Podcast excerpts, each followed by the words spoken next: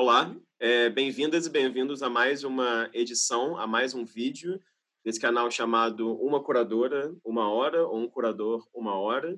Então, como eu já expliquei em outros vídeos, é uma série de conversas é, que eu faço com curadoras e curadores, inicialmente né, brasileiros, mas baseados em vários lugares do mundo. E são conversas em torno das trajetórias deles e delas, das ideias, do método de pesquisa, enfim. São espécies de, digamos assim, pequenos perfis de alguns curadores brasileiros e brasileiras. Então, hoje, a gente tem aqui nossa convidada, queria agradecer a presença dela aqui, o tempo, o interesse, desejo, estudo. É, mantendo uma tradição, não vou apresentá-la e vou pedir para ela se apresentar, por favor. Ui. Acho mais justo. ah, eu adorei o convite, obrigada, Rafael. Assim, acho que é, esse tipo de encontro é fundamental, um encontro que é intergeracional, que é né, que conecta pessoas de vários lugares e para falar do nosso, enfim, nosso, nossa profissão, nossa. Então, eu queria agradecer, achei maravilhoso. É, bom, sim, Cristiana Tejo, recifense, pernambucana. É, me formei em jornalismo na Federal de Pernambuco, em 98. É, sou historiadora da arte, curadora, crítica, autodidata.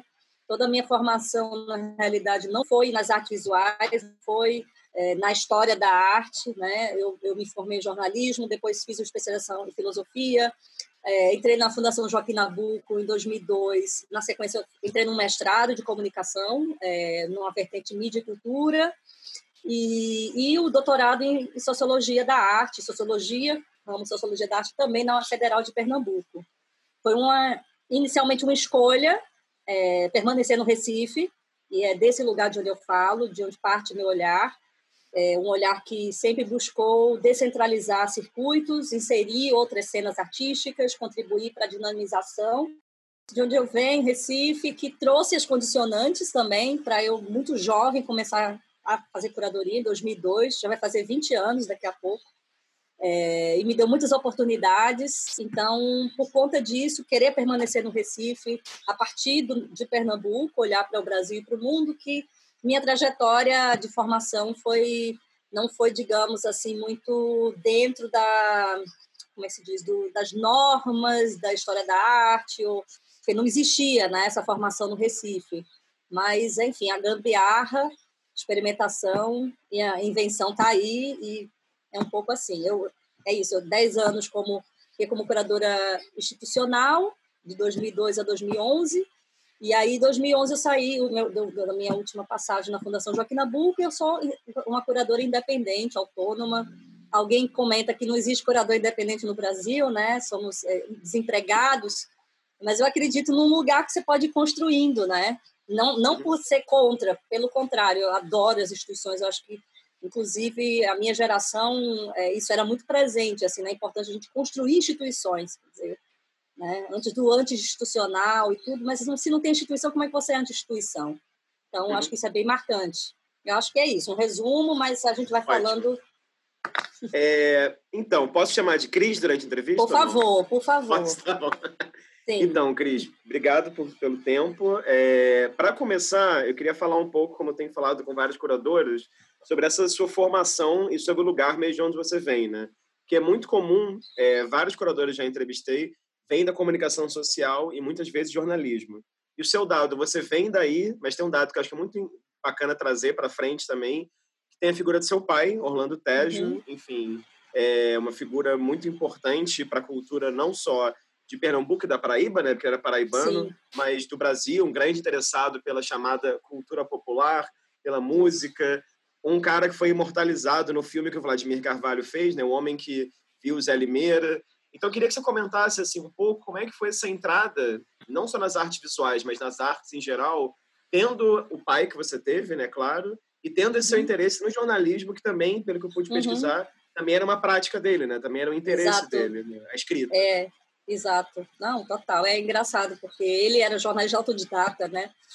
É, mas engraçado que não foi ele que me assim eu entrei no jornalismo porque eu queria bom, é isso que você falou sou filha de um poeta que na realidade é, muito cedo se transformou funcionário público, porque precisava ajudar a casa do, enfim, da minha avó, depois né, a gente. e muito livre. Ele não queria ficar preso ao mercado editorial. Então, ele todas as edições iniciais do livro Zé Limeira ele fez sozinho com minha mãe. É, então era isso. Ele, ele mantinha a independência. Ele gostava. Também não gostava de nada institucional. Então várias vezes ele foi indicado para academia de letras da Paraíba, não sei onde ele não, não quero. Era uma coisa, um posicionamento dele, né? Mas é muito interessante, porque eu cresci em Brasília. Eu me mudei para Brasília com quatro anos. E, e, lá eu tinha acesso, nos anos 80, à cena de rock and roll. Então, o meu pai ouvia em casa, era uma coisa que não, não era o que eu ouvia, né? Era um choque de mundos ali. Então, eu com 10 anos, meu primeiro disco eu pedi para comprar foi o Cabeça Dinossauro do Titãs. E meu pai, para ele, aquilo não era música. E ele dizia mesmo, isso não é cultura, isso não é música. Então, é muito interessante que, mesmo assim, nunca impediu que eu comprasse, que eu ouvisse. Né? Então, eu acho que meu, meus pais é, nos criaram para sermos independentes da figura do, dele, né? na medida do possível, né? das comparações e tal. Então, é, eu cresci com a, realmente a minha visualidade, é, minhas referências eram muito internacionais, era muito de algo, é o rock and roll, depois é o punk, enfim, em música. As artes visuais surgiram muito depois para mim. Meu pai era totalmente regionalista, muito mesmo regionalista, e eu era contra o regionalismo. Então, quando a gente voltou para Recife, eu já tinha 14, 15 anos, eu fui fui paquerando com essas referências, principalmente o forró, enfim, as coisas, né, lambada, ganhei concurso lambada e tudo, sou uma grande dançadora de lambada, mas sempre essa era essa coisa, mas eu queria eu queria viajar o mundo, eu queria mochilar o mundo. Meu pai nunca teve interesse em sair do Brasil, por exemplo, ele era muito brasilianista. Então, eu acho que, na realidade, é muito parecido com a relação que eu tinha com ele, com, por exemplo, nos anos 90, no Recife, Ariano Suassuna e Chico Sainz. Entende? Eu me sinto totalmente identificada por Chico Science, no sentido de conectar algo que é raiz né, do nosso contexto com o mundo. E eu queria ver o mundo mesmo. Então, é, é engraçado que ele, meu pai virou sempre esse polo com o qual eu não conversava inicialmente. Só depois de muitos anos, assim, já adulta, e de, enfim, mais recentemente mesmo, quando ele começou com Alzheimer e tudo, e eu fui, virei mãe, essas coisas todas, eu fui olhando para as minhas raízes, e aí sim, eu comecei a dar o braço a torcer, que eu adoro estilogravura, adoro J. Borges, tudo isso. Na minha casa tinha muito artesanato, muita cultura popular, era essa referência que eu tinha na minha casa, mas eu as artes visuais só entraram na minha vida assim como uma questão de interesse quando eu já estava na faculdade de jornalismo, inclusive foi a orientação da minha mãe. Eu estava na dúvida se eu ia fazer história ou teatro, que eu adorava teatro, eu queria muito fazer teatro, ou é, história, teatro ou literatura, letras, que eu também gostava muito de ler. Mas a minha mãe, pragmática, disse assim: olha, a gente não é rico, você não tem herança, então vá fazer uma coisa que você possa ganhar dinheiro e você sobreviver. Né? E ela, vá fazer jornalismo. E meu pai foi meu contra, disse: ah, é um trabalho ingrato. E ele lembrava do jornalismo nos anos 50, que ele, né, 60, uhum. que ele era um militante. Então, mas enfim, só para resumir muito, é, nunca houve, por exemplo, quando eu fico dizendo assim, ah, eu quando eu entrei no mundo da arte é, no, lá em Recife, eu não tinha essa conexão. Meu pai não sabia nem quem eram as pessoas, né? meus pais não entendiam o que eu fazia. Na verdade, uhum. quando eu larguei o jornalismo para ir para a Fundação Joaquim Nabuco, a minha mãe ficou assim, ai meu Deus, eu não vou ler você mais todos os dias no jornal. Meu pai não dava muito pitaco nisso, mas ela ficou preocupada. Você vai fazer o quê? Exposição? Que exposição? Mesmo eles tendo amigos artistas e tudo, mas dentro de casa, as obras que você tem noção, os quadros que tinha na minha casa eram de amigos que pintavam e davam de presente, não tinha um olhar. Eu comecei a me interessar quando eu viajei a primeira vez para a Europa, fiquei três meses na casa de uns tios fazendo doutorado na Alemanha, e eu fui mochilar, tinha 18 anos, e fui e cheguei em, Florença e vi o, David Michelangelo e fiquei assim, de boca aberta, e fiquei aquela coisa de quem ainda não tem uma cultura. Eu olhava o bloco de mármore que não tinha sido finalizado e a, a, a escultura e ficava, como é que ele conseguiu fazer isso? Uhum. Uau! E a partir daí aí eu viajei, passei três meses viajando, voltando para casa dos meus filhos, viajava de novo, mochilando, e isso me despertou, assim, é, nos museus principalmente, né? E eu me dei conta que no Recife, os museus naquela época eram museus muito desarticulados, aquilo não me atraía tanto. Mas na Europa, essa coisa eurocêntrica também, uau, tem toda essa história que eu não sei direito o que é. Eu voltei e comecei a ler sozinho o Gombrich. Peguei na biblioteca da faculdade, fiquei lendo, não entendia quase nada, fiquei lendo, porque eu sou muito visual. Então aquilo me pegou assim. Hoje, passados 25 anos, sei lá, muito tempo, desse primeiro momento, eu acho que as artes visuais, de maneira também meio psicanalítica, não era o terreno do meu pai, né? Uhum. Quer dizer, também tem isso.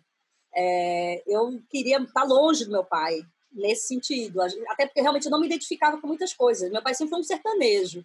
E eu cresci em cidade é, Recife, depois Brasília, Recife de novo. Então, é, talvez tenha sido isso, sabe? Eu, realmente eu sou muito visual, mas o terreno da literatura é, já era dele, né? Então eu fui para um que inconscientemente que eu não tinha essa referência, não tinha essa, não era sombra dele.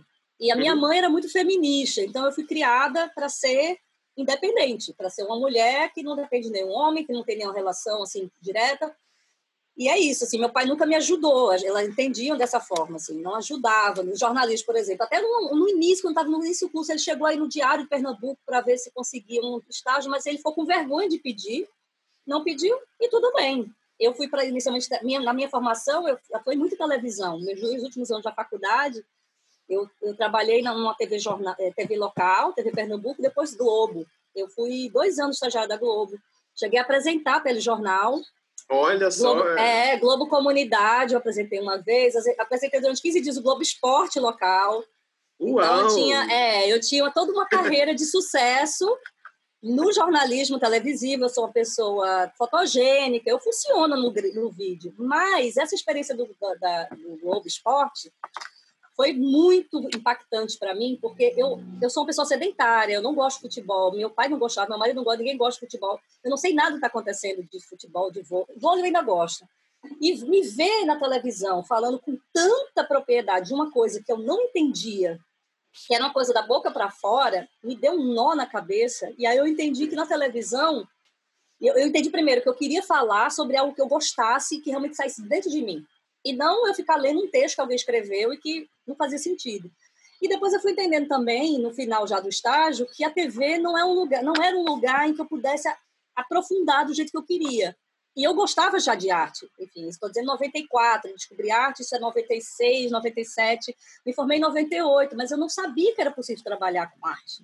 Aquilo era um hobby, aquilo era uma paixão, aquilo era o que eu estudava, eu ia para as exposições. Outro marco também foi a abertura do, do Mamã, do Museu de Arte Moderna, em 97. E foi ali que eu, eu a primeira vez eu vi uma exposição de arte contemporânea. E até então eu estava no Renascimento. Depois eu ganhei uma bolsa para a Alemanha, passei mais três meses estudando. Aí, aí eu conheci já final do século XX, início século XX. Aí eu comecei a me interessar por Gaudí, Klee, enfim, Klimt. Aí eu fui mudando de século. E em 97 uma exposição do Marcos Lontra, que foi o primeiro diretor do Mamã, chamada Veriverso Pernambuco, ele apresentava a produção assim de várias gerações de artistas lá da, do, do, estado, entre eles a novíssima geração. E aí eu vi uma instalação da Oriana Duarte que me tirou do sério, porque era muito estranha. Era uma instalação com as gaiolas, feltro, é, pedra, é, é, colheres, e eu fiquei horas olhando aquilo ali. Que, que, que, que diabo é isso, gente? Eu não estou entendendo. Mas era uma dúvida tão boa que eu uhum.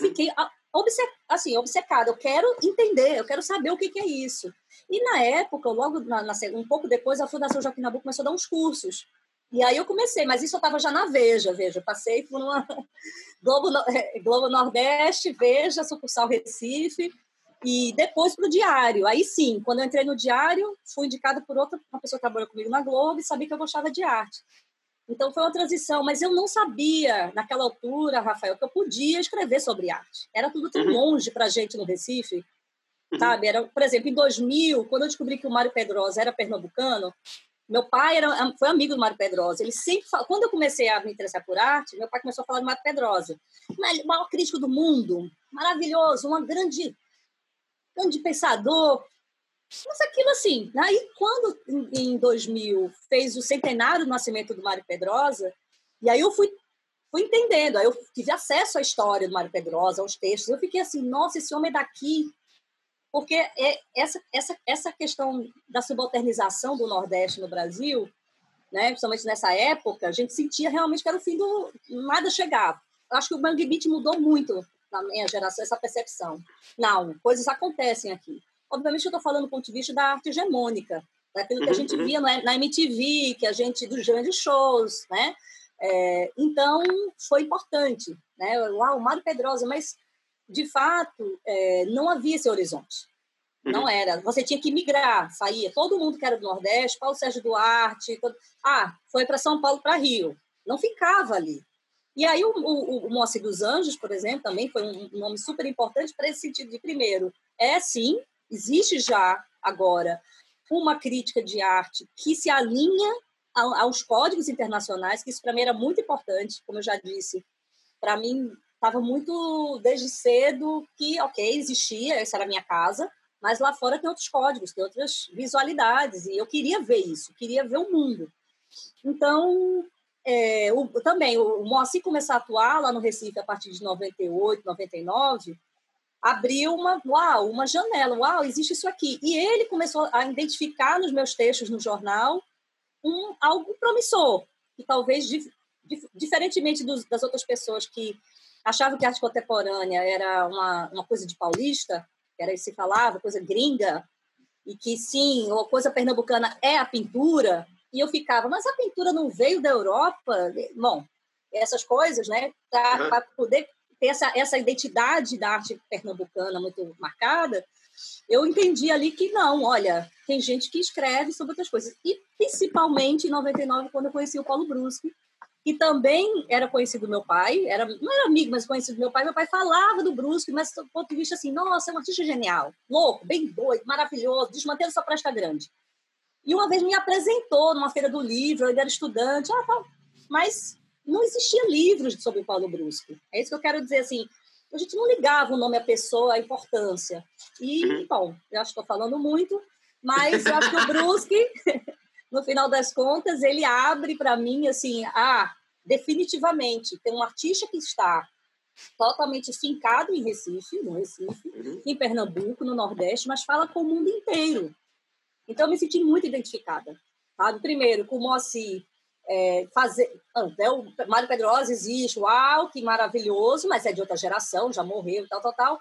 Moacir, uau, existe uma cena que está se formando e uma pessoa daqui que está escrevendo coisas que são além do, do, da chave regional, jornalista, e, e, principalmente o Brusque. Quer dizer, essa arte que está sendo feita desde os anos 60, que é uma arte que é que, enfim, que ele estava conectado com o mundo todo. Então, isso para mim uhum. foi fundamental. Viraram, assim, isso existe, mas mesmo assim era, parecia longe, né? Quando, por exemplo, os, os professores da fundação iam dar aula, a gente teve aulas, por exemplo, com Tadeu Chiarelli, Sônia Salstein, Glória Ferreira, Lígia Canongia, Sônia Salstein, o Marcos Lontra, o próprio Marcos Lontra, o Zé, é, Jorge Costa, é, Paulo Sérgio Duarte, enfim, eram pessoas que de uma geração mais avançada e tinham né, toda uma erudição e uma, uma, uma formação, então parecia uma coisa tão longínqua, sabe? Tipo, não é nosso mundo. Você tem que ir uhum. para São Paulo e Rio, tem que ver uma é, e todos, e todos esses nomes que você falou são nomes do Sudeste também, né? Todos muito vinculados, Para isso. com exceção do Marcos é Londra, à universidade, né? É, Sônia. Tadeu, são pessoas da USP, né, oh, por exemplo. É, da USP. E aí, novamente, havia uma, havia uma postura profissional que a gente olhava no Nordeste, nossa, não, não somos assim. É, e mesmo quem era nordestino tinha que ir para São Paulo. Isso, para mim, é muito importante também do ponto de vista familiar, porque eu, a gente se mudou para Brasília com quatro, eu tinha quatro anos, porque eu tive uma irmã que faleceu, foi uma coisa meio traumática. Então, assim, eu me senti arrancada de, de Recife. E quando eu voltei, eu não quis mais sair. Também uhum. tem uma uhum. coisa meio, como você falou do meu pai, bom, vou abrir logo aqui o arquivo confidencial.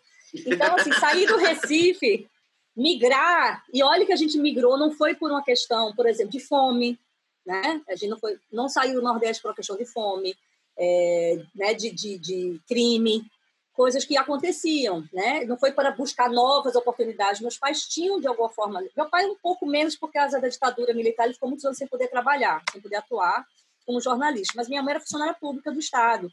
Então a gente tinha ali nossa vida. Aí de repente a gente vai para Brasília. E chegando em Brasília, foi também o primeiro contato que eu tive com a questão da discriminação. Não racial, uhum. porque obviamente né, eu sou muito branca, eu passo desapercebida, esse privilégio de ser muito branca, mas por ser nordestina.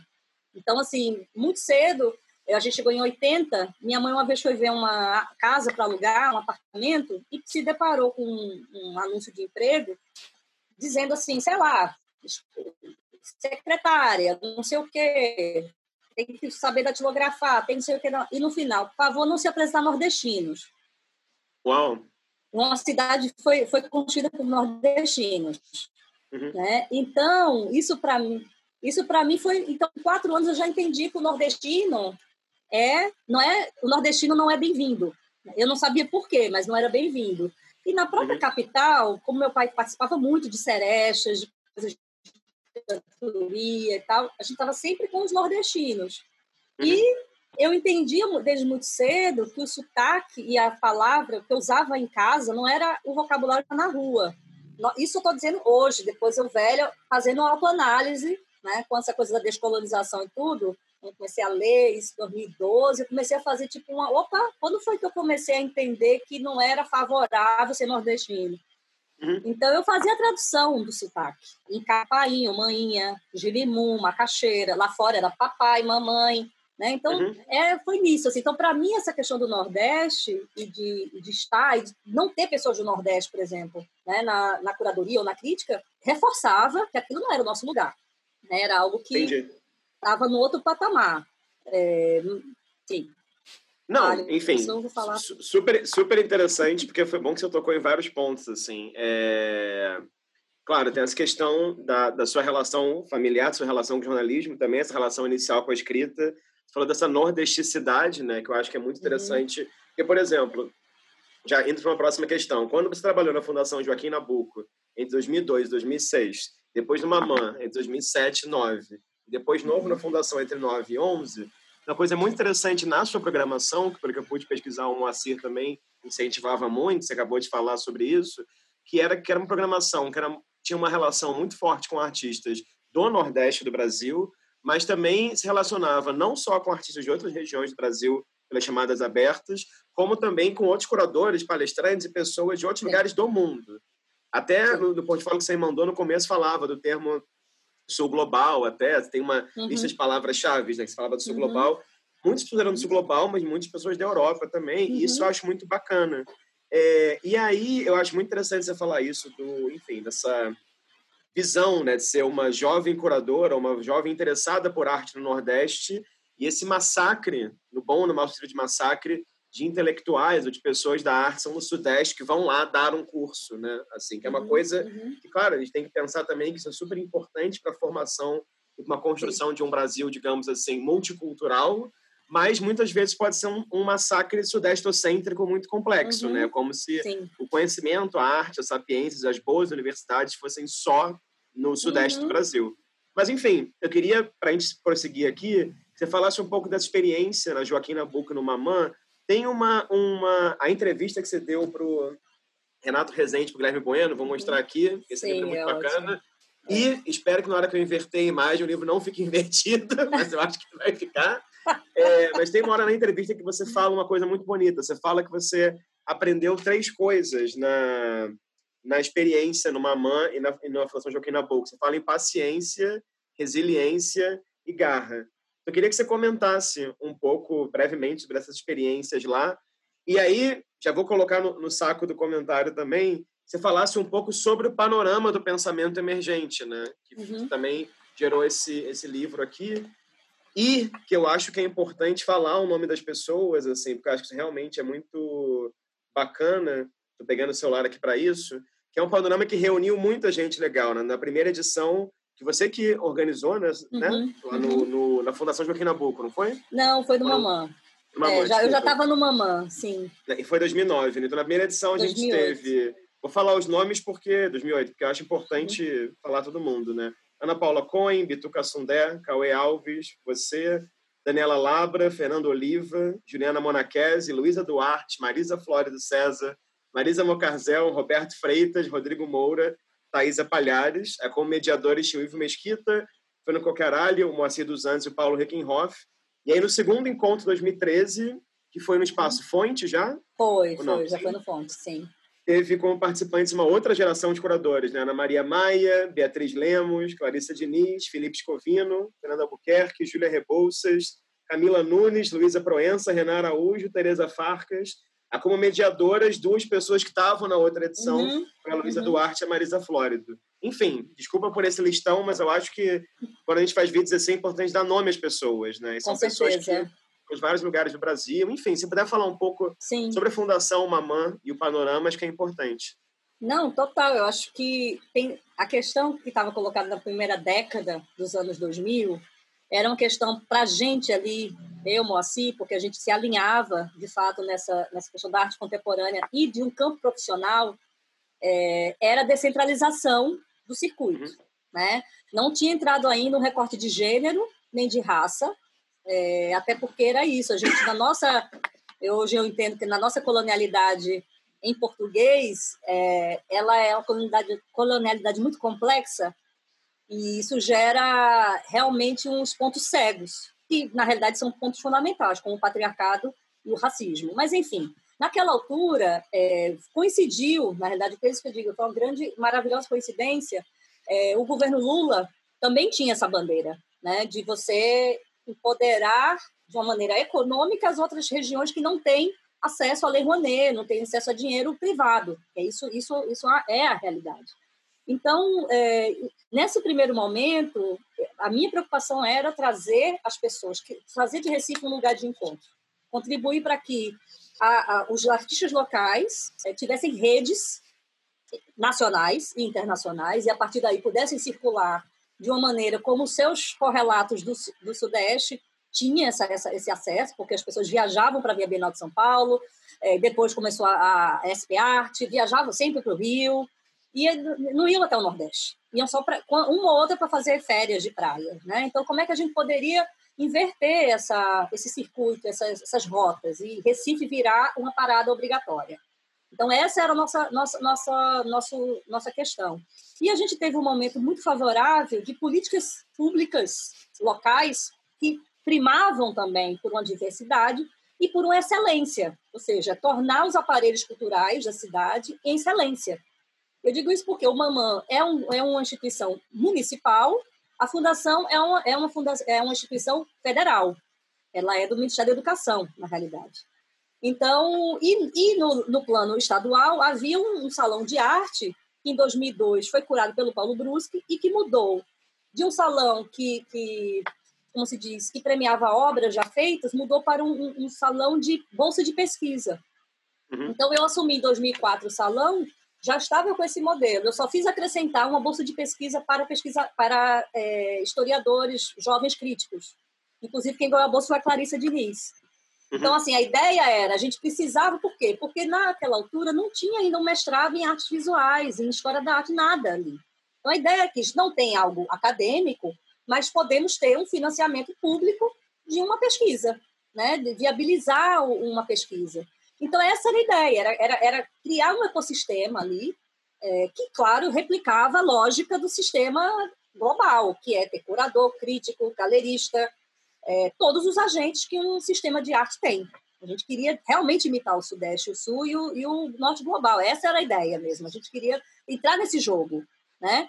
É, que eu acho que hoje já tem outro pensamento, acho que a gente já tem, já, a gente já entende de uma maneira diferente, eu principalmente é, acho que o Moacir também e tal. Mas naquela altura é engraçado, vocês falam coisa do Sudeste e tudo, que tinha uma questão que na época eu fazia muita relação com a. Foi justamente na época do, da, do melhoramento do, da performance da ginástica olímpica brasileira. Uhum, uhum. E eu me lembro que aí eles importavam os russos, as russas, o povo da China, sei lá, que são pessoas né, que há uma tradição de treino, de, de equipe, para aperfeiçoar as nossos atletas, as nossas e os nossos atletas. Então, eu entendi um pouco assim, quer dizer, a uhum. gente precisa pegar esse know-how para fazer da nossa forma também. Quer dizer, a gente cede aqui, mas também a gente aprende a linguagem e dá e tenta dar uma cambalhota do nosso jeito, entendeu? Era uhum. essa a ideia naquele momento. Então, é, é, essa, é, por exemplo, o pensamento emergente surge em 2004 é, com uma necessidade minha pessoal, me sentia isolada em Recife, porque o Moacir dos Anjos era mais velho, apesar de ter começado a fazer curadoria em 98, ele, quando começou, já era doutor em, em economia pela, enfim, pela Universidade de Londres, ou seja, havia, é, é de outra geração, né? Tinha outra formação e tudo. E eu já comecei a receber a revista Número, que era lançada em São Paulo, e participava muitas pessoas da minha geração. A Juliana Monaquese, Fernando Oliva, Cauê Alves, é, é, a Thaisa, é, Tatiana Ferraz, é, Tatiana Blas, tinha assim, a, o, o, o, Afonso Luz, tinha foi, Daniela Labra, era um pessoal entre Rio e São Paulo que estava ali fazendo um jornal independente que eu achava incrível, mas eu estava sozinha lá. Então, eu, por exemplo, eu escrevi para eles para me conectar. Olha, eu quero conhecer vocês, eu quero. Então, em 2013, eu fui a, a, a São Paulo para um congresso acadêmico e acabei me encontrando todo mundo da revista Número, conhecê-los ao vivo. Eu tinha contribuído já com a edição. Então, era uma sensação minha, eu queria, eu queria conversar com os meus pais, eu queria uhum. encontrar. E naquela época, 2000, isso, a ideia foi em 2004, até conseguir realizar em 2008, foi, eu tentei em várias instâncias conseguir dinheiro, não conseguia. Mas, assim, eu estou falando do internet 1.0, né? Não é, isso que eu ia comentar. Eu então, a gente não se encontrava. Até. Porque era, era um momento assim, pré-Facebook, pré-WhatsApp, pré-Instagram, pré-smartphone. Você não sabia até, né? tudo. Você não sabia quem eram as pessoas, você não tinha acesso a livros, as pessoas. Então, assim, eu ouvia falar dessas, dessas, desses colegas, mas eu não, tinha contato, não tinha encontrado. Né? Então, tinha essa. essa é, é, Para mim, era, era isso, é conexão. Me conectar e conhecer. E isso também significava me contextualizar. Quer dizer, eu, eu tenho total, sempre tive total consciência de que a gente não vem do nada. Não é geração espontânea. Né? Tem pessoas que vieram antes e tem pessoas que estão ali ao mesmo tempo. Então, o pensamento gente era muito isso, era a tentativa de encontrar no, pra, no país continental as pessoas. E na altura, quando finalmente consegui fazer, em 2008, eu já tinha conhecido pessoalmente todos eles, esses que eu convidei. Né? Então, já, mas era isso, eu conheci. Mas muitos não se conheciam ao vivo. Então, uma ideia, até uma ideia inicial era fazer uma residência para todo mundo junto uma semana, uma coisa meio hippie, mas não, não dava, o dinheiro da, da Funarte não tinha, não tinha tanta questão. Então, vamos fazer uma coisa mais aberta ao público, né? E, mas aí tem os momentos de encontros nossos. Então, de fato, tem uma, uma questão que marca muito, que é essa é, é, irradiar, fazer parte de uma, de uma constelação, né? E conectar os artistas. Então, sim, tinha uma, uma... Eu acho que hoje, não tem nem dizer, assim, em termos de diferença, né, de contexto, hoje um artista que, que isso é super possível. Você está numa cidade minúscula do interior de qualquer lugar do Brasil do mundo e você pode fazer um portfólio, você pode fazer, você pode estar na, na rede, pode se conectar. Quer dizer, a visibilidade vai passando por outros lugares também. Né? Mas naquela altura não tinha. Não... E aí era isso. A gente tinha que criar questões no Nordeste, em Recife, sei lá, convidar as pessoas para que a gente fosse visitado e a partir desse, dessa visita gerasse um convite, conhecesse os artistas, os jovens críticos, era criar, de fato, uma, um, um, um rebuliçozinho, um, um burburinho, né, para que, que esse mapa chegasse, essa estrada, essa autoestrada chegasse até Recife. E a partir uhum. disso, a gente pudesse, todos nós pudéssemos ir para onde a gente quisesse depois. A gente uhum. precisava ter, né, criar networking, que é isso que, que acontece quando você está em grandes centros. É uma coisa até mais, mais orgânica. Você tá, vai numa festa, encontra o fulano, que é amigo de cicrano, e não sei quem te dá o cartão, e aí você depois entra em contato.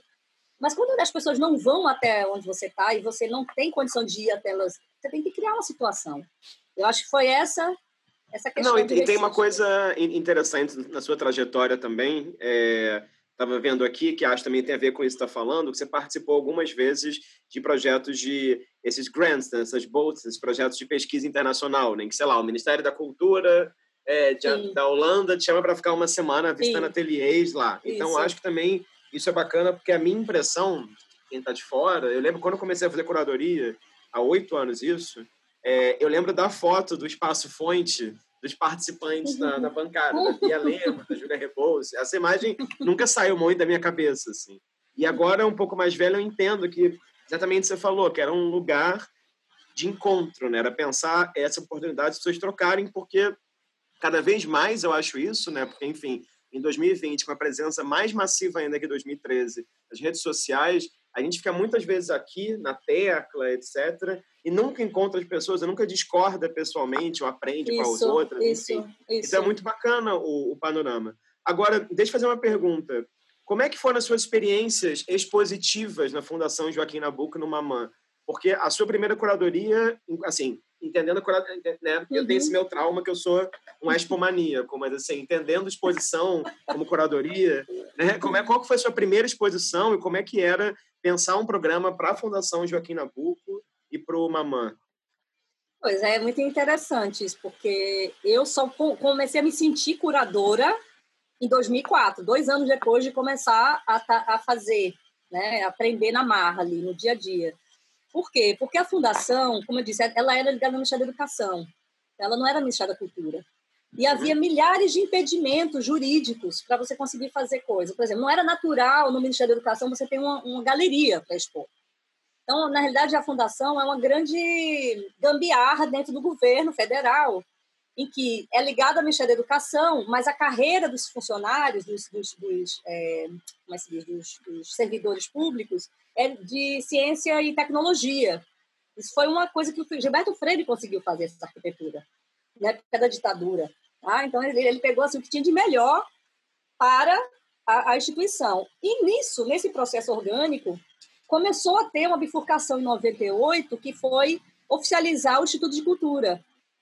É, isso foi uma, uma ideia da Silvana Meirelles, que era, enfim, é, é, era funcionária do, do, da, da, da, instituição era amiga de infância do Marco Antônio Vilaça. Hum. E ela teve essa ideia, enfim, conversando com ele, de fazer um, um, uma, enfim, galeria, ter, enfim, profissionalizar mais a questão da galeria e o cinema o cinema da fundação. Aí ela chamou o Moacir dos Anjos, que era funcionário, é, é, é servidor, né, é concursado da, da Fundagem, que acabou de chegar do doutorado na Inglaterra, e o Kleber Mendonça, que era o crítico de, de, de cinema, e, e, enfim, uma pessoa que fazia programação de, de filmes alternativos e tal, para juntar e formar esse Instituto de Cultura. Então, quando eu cheguei em 2002, quatro anos depois, o Moacir tinha ido para o Mamã, e eu cheguei e peguei, já existia um, um, um, uma seleção de pauta, chamada Seleção de Pauta, é, para ocupar as três galerias da Fundação, e pronto, e não tinha dinheiro. Ah, existia uma vez por outra um projeto financiado. Quando eu cheguei, por exemplo, já tinha sido aprovado no edital da Petrobras, Artes Visuais, um, um projeto Visualidades Contemporâneas, que era, é, eram, eram dois, eram duas era essa eram quatro exposições de artistas contemporâneos no Recife e em Fortaleza no Lagoa do Mar e a, e a compra de um acervo de videoarte internacional então quando eu cheguei em 2002 já tinha sido aprovado a gente tá, conseguiu fazer as exposições mas o acervo de videoarte foi muito difícil foi uma uma, uma compra no exterior que com a burocracia foi uma coisa quase impossível mas a gente conseguiu fazer aí eu, eu fiz a parte é, é, mais chata da coisa, que foi atrás, enfim, da toda a parte burocrática. É, bom, então foi isso. Quando eu cheguei, já existia esse espaço, mas a minha intenção é, era profissionalizar esse espaço, porque é, o que acontecia naquela altura, o artista que expunha na fundação pagava tudo, tudo, tudo, tudo. A fundação não tinha um, um tostão. E ainda doava uma, doava uma obra.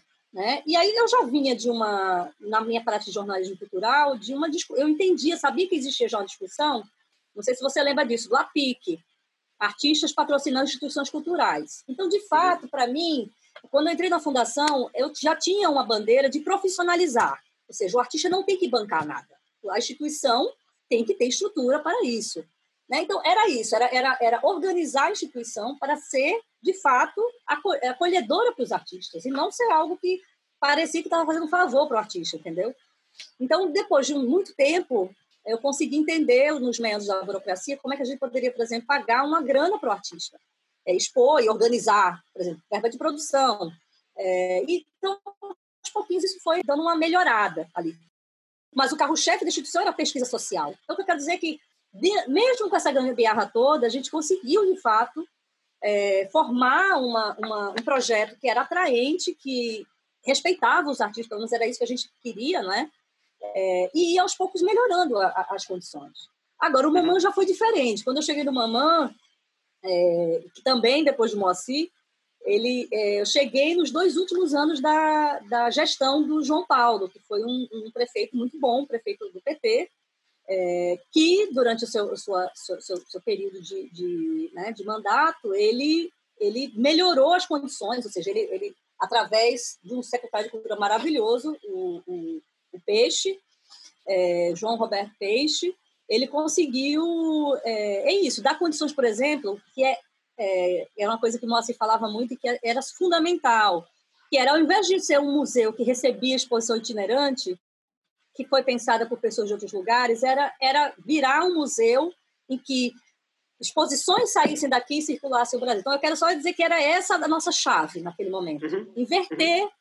essa perversidade de uma subalternização, inclusive da falta de verba mesmo, né? Uhum. Então, nosso, nosso, nossa intenção... Bom, era isso. Então, quando eu cheguei no, no, no museu, já estava no final da gestão do João Paulo. E aí, na, na conversa com o Moacir, de passagem de... Como é que se diz? É, passagem de, de, de, de cargo, né? é, ficou muito claro ali, ele, ele me, me, comentou que é, já existia um laudo é, técnico há mais de dois anos de que havia risco de incêndio no museu. Então, eu, naquela altura, eu, eu tenho que confessar, eu era muito jovem, eu tinha 30 anos, em um museu, eu nunca tinha sido assistente, né? Então, para mim, a coisa fundamental era fazer um projeto de acessibilidade do museu. Eu, tinha, eu entendia que o museu já tinha uma, uma forma de trabalhar, já tinha uma verba garantida, já tinha um nome, uma reputação. Agora a gente precisava pensar mais na no local, ou seja, no nosso contexto local. E muitas pessoas, isso porque, por exemplo, uma vez eu indo para o museu, peguei um táxi, olha, vamos ali no Museu de Arte Moderna, ele, o táxi Hã? Aí quando chegou, ah, esse prédio, ah, eu não soube o que que era. Então, a ideia era pensar a acessibilidade do ponto de vista mais amplo, seja uhum. da educação, a gente afinar nossa comunicação com a cidade e também a questão física, porque era um, é, o museu fica num casarão do século XIX, tem elevador.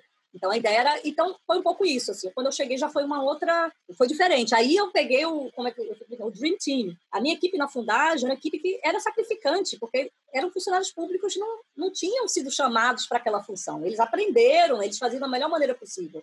Mas a gente enfrentava muitas dificuldades. Eu acho que eu gastava 90% do meu tempo só lidando com as demandas burocráticas, defesa de, de projeto, tudo, porque era tudo era contra. No Mamã, não, as pessoas eram cargos de confiança e elas tinham elas tinham aptidão para aquilo que estavam exercendo. E, e era um museu, que era para expor, coleção. Então, assim, eu me senti, sabe, sair de gata borralheira para Cinderela. Assim, de repente, as coisas fluíam mais facilmente. Só que o que eu não entendia, na minha coisa poliana, né, de 30 anos e tudo, e, uma, e sem entender, porque eu acho assim, Rafa, que no final a gente lutou tanto como geração, né? Como criança na época da ditadura, tem a reabertura e tal. Então, essa época Lula, essa época dessa primeira década, sinceramente, a gente achava que nunca ia voltar para trás. Uhum, entendeu? A gente uhum. tinha um horizonte assim que a partir daí é deslanchar e a gente nunca mais ia voltar para trás. Uhum, então, eu, eu não entendia que final de governo acaba, não tem dinheiro, ninguém quer saber. Fechou e tchau, entendeu? E eu fiquei dois é. anos para cima e para baixo, e nisso, no meio, no, quando chegou em janeiro de 2007, não, janeiro de 2008, caiu uma pedra da fachada, quase uma panelada, num dia que a gente fazia um passeio ciclístico, e visitava, a partir da nossa exposição, visitava outras exposições, e tinha, foi um pouco depois do pessoal sair de bicicleta, aí eu fechei o museu, e a gente teve que interditar a fachada, e aí os artistas ficaram, que absurdo, museu fechado, então, assim, eram muitas batalhas, muitas lutas, mas a, a, a, a, bandeira, a bandeira ainda era fazer um museu profissional da melhor maneira possível, com, enfim, com a climatização, que já tinha quebrado o ar-condicionado, já não funcionava. Olha, era um inferno muito grande, né? E, e bom, e aí na sequência, em 2008 mesmo, eu, eu recebi um convite para voltar para a Fundação. E aí, para voltar numa situação muito mais favorável, porque aí era uma parte de é, educação, é, de formação de plateia, seminários, é, questões discursivas, e, e é, que isso é muito mais favorável numa instituição como ligada ao Ministério da Educação do que ficar batendo. Se bem que naquela altura já, tava, já tinha corrido, já, já tinha um certo trâmite, né? E aí, bom, para resumir bastante, é, eu tinha acabado de ter um filho, eu estava grávida, na verdade, quando me chamaram, e eu pensei, bom, isso vai me dar um pouco mais de tranquilidade, porque eu também já estava me sentindo um pouco cansada. Mas você me perguntou das exposições. Eu estou falando tudo menos as exposições. Não, mas é tá muito ótimo. louco, porque então para ter exposição tinha que ter burocracia, entende? Então assim, é, é, o tempo da fundagem foi um tempo em que no final eu não tive, eu não inventei nada, eu não inventei projetos, eu eu, eu aperfeiçoei os projetos que já estavam em andamento, né? E tentei dar de fato uma cara e uma uma visibilidade nacional. Era é, essa era era a questão. E aí quando você me perguntou da exposição, eu a primeira exposição que eu fiz como curadoria, tipo, não é seleção, outra questão também. Quando em 2003 entrou o governo Lula, a fundação passou de mãos pela primeira vez. Ela estava sendo chefiada pela família Gilberto, do Gilberto Freire e passou para um político, que era, foi o Fernando. Oh, meu Deus! Lira. Fernando Lira. Um político profissional. Então, ele é, houve uma ruptura muito grande dentro da instituição. Eu fui mantida, Kleber Mendonça, que era o diretor de, de, de, de é, programação de cinema, também foi mantido. Luiz Joaquim, que também era de cinema, foi mantido, mas houve uma mudança de fato, tipo antigo regime e novo regime.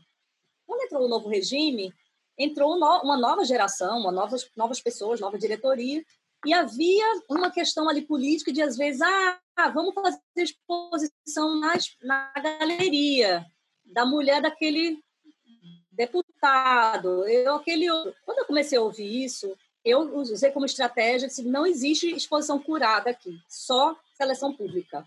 É uma sim, questão sim, de democratização sim, da arte, as pessoas poderem se inscrever. Então, eu dei um lockdown, assim, tipo, confinamento. A pessoa tá louca, né? Lockdown. Não existia essa palavra antes da pandemia para mim. Mas eu fechei, eu disse assim, olha, não tem curadoria aqui. Aqui é público, a gente abre o edital público, as pessoas se inscrevem. Então, eu me amarrei como curadora, porque eu não podia, mas eu também fechei para não ficar aquelas imposições políticas entende? Tipo, ah, minha, minha, a minha sobrinha pinta bem, vamos fazer na, na galeria. Então, eu consegui fechar dessa forma. E aí, em 2004, eu fui chamada para fazer a curadoria do Salão de Arte de Pernambuco, e aí eu pude fazer a minha primeira curadoria. Entendi. Em 2004, eu sugeri uma exposição do Partido Brusque, inclusive, para pensar um pouco as relações da geração do Brusque na nossa geração e tal. Então, foi um pouco assim. Mas aí, para mim, o marco mesmo foi o Rumos Visuais. Entendi. Quando eu comecei a fazer parte do, do projeto, e aí eu, essa conversa, troca com a Araci... Que ano que foi? O, 2005. 2005, tá. A gente começou a se reunir em final de 2004, 2005 e 2006. 2006 foi a exposição. Então, ali foi uma coisa que foi muito importante também. Sair e pensar uma curadoria a partir de uma seleção que não foi só minha, foi de todo o grupo, também foi uhum. super importante. Então, Entendi. eu ainda, durante muito tempo, eu me sentia, é, assim, não sei se eu sou exatamente o curador e tal, porque é, o processo pelo qual eu tinha passado como gestora, ela juntava a curadoria com a gestão pública. Então, uhum. era tudo junto. Não uhum. tinha... Então, quando eu saí da fundagem em 2011, eu decidi fazer meu doutorado, eu disse, não, agora eu vou sentar e parar e vou finalmente pensar quem sou eu como curadora. Sim. Porque eu cheguei e já entrei na roda, entrei com 25 anos. Esse Rumos você participou, claro, eu tenho anotado aqui, foi o Rumos que Araci Amaral era a curadora-chefe, né, digamos, tinha você, Luísa Duarte, Marisa, Marisa e a Lisete. E a Lisete era é, curadora coordenadora. Coordenadora. Então, é Sim. porque eu tenho a impressão que não se dizia muito o termo curadora, curadora de programas públicos, né? E aí eu fico pensando também que, de certa maneira, Sim. é uma coisa até para refletir para esse vídeo e em outros vídeos, é como muitas vezes se associou exclusivamente curadoria a fazer exposições, né? Porque o que estava fazendo Isso. era, claro, pensando Sim. outras maneiras de curadoria. Agora, Exato. só para falar, assim, precisamente de uma experiência positiva sua, conta um pouco como é que foi o fazer o panorama da arte brasileira, né? Porque o panorama você fez ele depois de experiência no Mamã, em 2011, com o Cauê Alves, Sim, tem até ele isso. aqui. Deixa eu ver se eu pego o livro, não te monto. Sim toda a minha pilha de livros, que é esse aqui, né? Que é itinerários, itinerâncias. É, exatamente. Então, Várias itinerâncias, exatamente. E aí tem uma coisa que eu acho que é muito bacana no panorama que vocês fizeram, que é, vou falar uma coisa que vai parecer chovendo molhado, todo panorama deveria ser assim, mas eu acho que nem todo panorama é, que você tinha artistas do Brasil todo, né? Assim, literalmente, assim. Aí eu senti Sim. também, claro, esse seu lugar como Sim. uma pessoa do Nordeste, né? Trabalhando com o Cauê, que é um cara de São Paulo, eu acho, na verdade, deu essa união, né? De ter uhum. gente do norte do Brasil, do uhum. sul do Brasil, de todas as regiões. Uhum. Então, eu queria que você falasse um pouco, assim, como é que foi fazer a experiência do Panorama, que certamente, claro, é uma das exposições mais importantes né, do Brasil, acontece cada dois anos, é a nossa Whitney vai né? Como você yes. Eu? Três. E queria que você contasse um pouco, assim, como é que foi a experiência. Não, foi maravilhosa. É, com, esse, com o Cauê, eu entendi que eu prefiro trabalhar em dupla, trio. Gosto muito de ser, não ser uma, ser várias. Eu, foi maravilhoso. Acho que eu e o Cauê, a gente, tem uma, a gente se entende muito bem, assim, tem uma, não sei, uma vibe meio parecida, tranquilo, assim, tal, e de muito respeito mútuo, eu acho isso fundamental. É, e foi engraçado, porque é isso. Comigo, naquela altura, a minha bandeira era era a gente ver além de Rio São Paulo. Isso era uma questão. E o panorama anterior, é, que tinha sido Adriano Pedrosa, era, foi um panorama que falava da arte brasileira feita por não brasileiros, né? ou seja, os uhum. estrangeiros. Quando o Brasil se transforma num método de, ou, sabe, de assunto, conteúdo, método e tal. Eu achei muito bonito o panorama, mas ao mesmo tempo me incomodou o fato de todas as referências dos artistas serem o modernismo de São Paulo, Rio, ou seja, do Sudeste. Quer dizer, como se não tivesse tido arte moderna em Belém, Recife. Então aquilo me chamou a atenção, mas não me surpreendeu, porque no final das contas essa é a lente.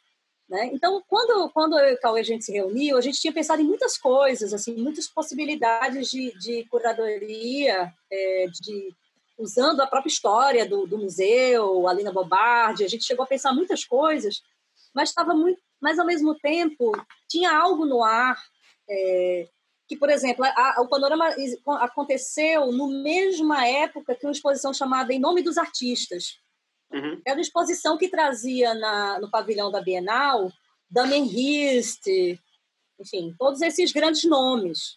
Né? Essa coisa que, que para mim... Foi uma curadoria do, do Paulo Venâncio Filho, não foi? Eu acho que o Paulo entrou nisso, mas vinha do exterior, era um estrangeiro, ah. sei lá, era uma coisa assim meio blockbuster, né? E, sinceramente, novamente, desde o Recife, desde o Brasil, outro Brasil que não é São Paulo, isso é muito esquisito, sabe? Não que as pessoas não tenham que ver, tem, pode, tem que ver todos, é, Jeff Koons, mas essa arte contemporânea é justamente o que eu não me interesso como arte contemporânea, eu pessoalmente, e Cauê também. Então, a gente, ao mesmo tempo, a gente começou a pensar que nós éramos, naquele momento, os curadores mais jovens que o Panorama tinha. E a gente começou a pensar o que, que a nossa geração tem para falar, né? Como experiência coletiva, não é só um tema sexy, mas assim, como experiência coletiva. E tanto ele quanto eu, assim, o, o panorama que mais nos marcou foi o do 2001. Uhum. Fazia 10 anos que tinha acontecido, que foi o Ricardo Basbal, Paulo Reis e o Ricardo Rezende tinham feito essa, essa curadoria. Isso, para mim, foi super importante quando eu, quando eu não vi o panorama pessoalmente, mas eu, eu vi a publicação, eu, aquilo reverberou muito em mim durante muito tempo. Então a gente tentou criar um diálogo com o panorama do, do Ricardo, do, dos Ricardos, né, o Basbal Rezende e o Paulo Reis. É, e, e, e, falar um pouco dessa primeira década, ou seja, o que, que passou de 2001 a 2011? Uma das coisas principais foi essa questão do trânsito, da circulação dos artistas, desses códigos já não serem simplesmente algo que definiria Rio e São Paulo, que eu digo assim, ah, o, o, tal do Código da Arte Contemporânea, do circuito que se profissionalizou. Então, era um pouco isso, era, um, era um, uma espécie de é, testemunho e, e aplanhado. A gente não, é muito interessante porque, ao mesmo tempo, não tínhamos noção de que, de fato, aquilo estava encerrando. Né? Quer dizer, o governo Lula, é, o governo Dilma já trouxe o corte de vários projetos que eram muito importantes para essa redistribuição né, de dinheiro, de, de verba, é, e mais ou menos, é, é sem saber, a gente estava, nosso panorama acabou sendo uma espécie de testemunho de uma geração que viveu esse esse Sim. período, né? E aí era isso. Novamente, o nosso não havia essa conscientização ainda é, do recorte de gênero, num sentido mais efetivo, e de raça né, e social. Era muito em cima da questão regional. Isso era, era a grande questão que eu trouxe, que o Cauê também tinha, né? quer dizer, esse interesse de conhecer lá, ele tinha essa consciência né? Do, do, da importância de conhecer. E, obviamente, isso também re, acaba rebatendo, acho que esse panorama é, uma, é um rescaldo do próprio Rumos. Porque no Rumos que eu fiz com, a, com as minhas companheiras, a Araci teve a ideia de mudar as curadoras da sua região.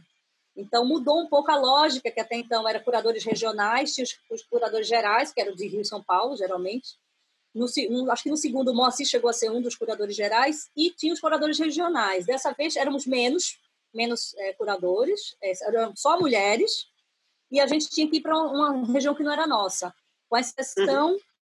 Quer dizer, na verdade, fui eu que fui para não fiquei na minha, porque a Luísa acabou porque ficou Rio e São Paulo, e ela acabou indo também para, acho que uma parte do Nordeste, Fortaleza e tal. E a Marisa ficou no Norte, porque o Norte é tão difícil de se viajar naquela época, então era muito caro, muito difícil ter acesso. Então ela ficou, além, a partir de Belém, ela visitou todas as capitais do, do Norte. Então eu fui para, eu fiz o mapeamento do Centro, Oeste e do Sul. E para mim foi extremamente importante, desde sempre, assim. Tá? Vai muito além né, da Avenida Paulista, assim, vai muito além do que a Avenida Atlântica, sabe? Assim, o mundo, o Brasil é muito diverso. Então, era um pouco essa, essa questão, de trazer um certo frescor, é, enfim, uma, essa reverberação e, e, em conexão, em conversa com a, o panorama do Ricardo, dos Ricardo, enfim, o panorama 2001. Eu nem sei qual era o uhum. número. Agora, é, como é que essa experiência, você falou, por exemplo, claro, do panorama, essa questão plurirregional, digamos assim, que eu acho muito importante também. E ainda hoje, mesmo em 2020, no momento do Instagram, do, do like uhum. imediato, ainda é uma questão nas curadorias no Brasil. Sim, e é mesmo. Sim. É, mas queria falar assim, você falou de novo agora da experiência no Rumos. Como é que é a experiência no Rumos com a Araci, tá trazendo um outro dado da sua biografia, de certa Sim. maneira informou ou inspirou é, a você chegar na sua tese de doutorado, porque assim, uhum. você defendeu a tese em 2018, não foi isso? Escrito, 17, 17, 17. E acho que é muito interessante isso, porque como outras curadoras que eu entrevistei, né, a sua tese, quer dizer, diferente de outras curadoras, a sua tese é uma tese sobre curadoria e crítica, de certa maneira, e institucionalização da curadoria no Brasil. Né? Uma tese sobre Araci, né, de certa maneira, São Paulo, Walter Zanini e também Frederico Moraes. Então, eu queria entender, assim, como é que foi essa tese e, como é também da sua prática como curadora de exposições de programas públicos, chegou no interesse em fazer uma tese que pensa o nascimento, digamos assim, da curadoria uhum. é, no Brasil, né? Como é que é esse... Enfim, como é que foi esse processo para você? Não, total importância conviver com a Araci durante dois anos, com a Lisete também, a Lisete foi a primeira pessoa que disse assim, nossa, que legal, a gente, para é, ela também, de trabalhar com a senior curator, né? Quer dizer, com a curadora sênior brasileira e tal. E eu, nossa, para mim era tudo incrível, né? Conhecer a Luísa, Marisa, enfim, para mim estava tudo ótimo, estava tudo maravilhoso, mas de fato foi incrível porque durante o processo ela comentava coisas da vida dela profissional. Ah, na vez quando eu tinha um programa de rádio sobre arte moderna, sobre arte contemporânea, eu, programa de rádio é em 68, 69, eu, era assim, ah, de vez quando botava uma arte sonora, eu disse, gente, isso não está em canto nenhum. E eu ficava, nossa, e era isso, foi isso que eu falei, eu sentia muita necessidade de saber quem tinha vindo antes. E eu, ao mesmo tempo, lia, já sabia do Walter Zanini, já sabia do Frederico Moraes, mas eram coisas assim, muito soltas, e eu tinha uma, essa curiosidade, quem veio antes de mim? Né? Quem é que veio antes de mim? E a Araci, nossa, foi uma coisa assim absurda. E ao mesmo tempo, desde que eu comecei a trabalhar né, na Fundagem, em 2002, como curadora, eu comecei a comprar livros sobre curadoria. E só eram livros estrangeiros. Eu achava muito legal, mas assim, era, eram experiências muito diferentes do nosso contexto. Contexto histórico, econômico, social. E aí eu não, não, não batia, né? Disse, nossa, ali. E aí é, fiquei com isso na cabeça muito tempo eu queria sistematizar esse conhecimento. Eu queria, novamente, pensando a partir do Nordeste, no sentido de a partir das bordas, a partir do que depois eu fui entender que se chama sul global, ou, né, lugar, o que até então naquela época meu vocabulário era lugares hegemônicos, lugares periféricos. Sei lá, o próprio Hans Uri Jobres tem entrevista, o Frederico Moraes, mas da geração né, de uma curadoria a partir do Brasil, as condicionantes e aí é, eu, eu poderia ter ido para a história da arte, mas na, no Recife, eu, na, aí nessa altura já não foi uma questão só de opção, eu tinha que ficar no Recife, questões familiares. E aí eu só encontrei na, na sociologia, que também é um ramo que me interessa muito, o campo de conhecimento, sempre me informou, talvez pela minha formação em jornalismo, me interessou sempre entender as dinâmicas do, do campo, né, as dinâmicas do, do circuito. Eu, eu, eu gosto de entender o balé, a coreografia dos agentes culturais. Então, eu encontrei realmente na sociologia essa possibilidade de fazer uma, uma leitura sociológica. E aí, bom, seria incrível fazer sobre muito mais gente, mas não, não tem condição, né? Não dá. Então, fiquei com esses três, é, é, esses três nomes. Primeiro, porque aí eu entendi também que é, haviam tipologias que era então a nossa condicionante, as nossas questões. E por isso que eu decidi fazer. É, é, e também, por exemplo, eu comecei com a pista europeia, que os curadores vêm das instituições, fiz um, um grande levantamento das instituições até eu entender que a nossa crítica, a nossa curadoria descende da crítica de arte. Isso, por sua vez, vem dos jornais. Então, não é do outro mundo né, continua, acho que agora um pouco menos, porque esse, essa, essa, esse conhecimento de curadoria se dissemina, né? É muito mais fácil hoje em dia você encontrar. É, aliás, tem curadoria hoje até de brigadeiro, né? Então, esse termo curador, curadoria já, enfim, já virou outra coisa. Mas é, na, naquela época era, era, era, era, era, era difícil a gente ter é, é esse acesso e tal. Então, voltando, é, é, a, a, curadores e curadoras que surgem do jornalismo é quase uma. Eu fui entender que só a prática que, que sempre aconteceu, porque é, os nossos, o nosso, como é que posso dizer, a, a, a, trajetória das instituições brasileiras, museológicas, elas não se não tem como comparar, obviamente, com, as europeias, né? As questões que, que informam, as questões que são trazidas, as urgências do, no, da Com Brasil são muito diferentes do, da França ou da, ou da Inglaterra ou de qualquer país que, que inventou, inclusive, né, o, o museu. Então, e aí era isso, eu escolhi três por conta da tipologia. Um curador uhum. que a gente considera curador independente, que é o Frederico Moraes, apesar dele ter atuado também em instituições, mas amo porque ele não é só autodidata em, história da arte tudo, mas ele nem sequer fez uma faculdade, ou seja, é, é bem realmente de fato o seu conhecimento, a sua erudição das suas leituras, as suas vivências. Um curador mais no sentido tradicional do termo, que é um curador comissário e, e, conservador, na realidade, né, desculpa, conservador de museu, que é o, o Walter Zanini. E a Araci Amaral, que é pesquisadora, é um pouco independente. Eu diria assim, ela fica muito mais na, talvez entre a crítica e as instituições. Ela é uma, né, ela é um pouco é, mais flexível, digamos. E aí isso na sociologia você tem que ter esses parâmetros metodológicos muito estritos. Então eu escolhi falar sobre os três e elegendo três projetos de cada um para a gente gerar esses, é, esses parâmetros comparativos também, né? é curioso você ter essa tese uhum. sobre esses três artistas é, brasileiros, né? Arti desculpa, artistas não, curadores brasileiros, e você agora está vivendo em Portugal. Sim. Então, eu queria te perguntar como que é, como que foi, como que tem sido esse processo de mudança país e como que tem sido para você ser uma curadora brasileira, digamos assim, vivendo é, em Portugal, né? Quais desafios tem encontrado? como tem sido esse, esse processo de, de eterna mudança, né? Que você uhum. poderia estar aí há 10 anos ou há 2 uhum. anos. Sim. Você sempre vai ser, de certa maneira, uma outra, né? Então, como é que tem sido isso? É muito, muito engraçado, porque não foi um planejamento. Essa imigração, ela aconteceu como processo, tem sido um processo.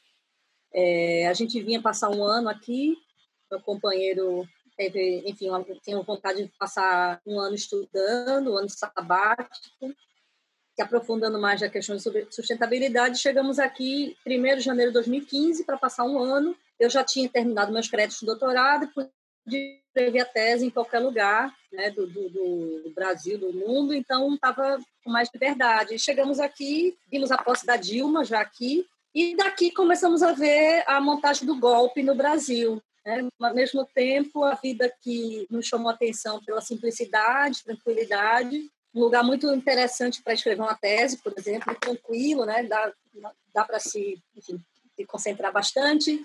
Para o nosso filho também, é, gente, era isso, a gente sentiu um lugar interessante e, e decidimos ficar mais um tempo.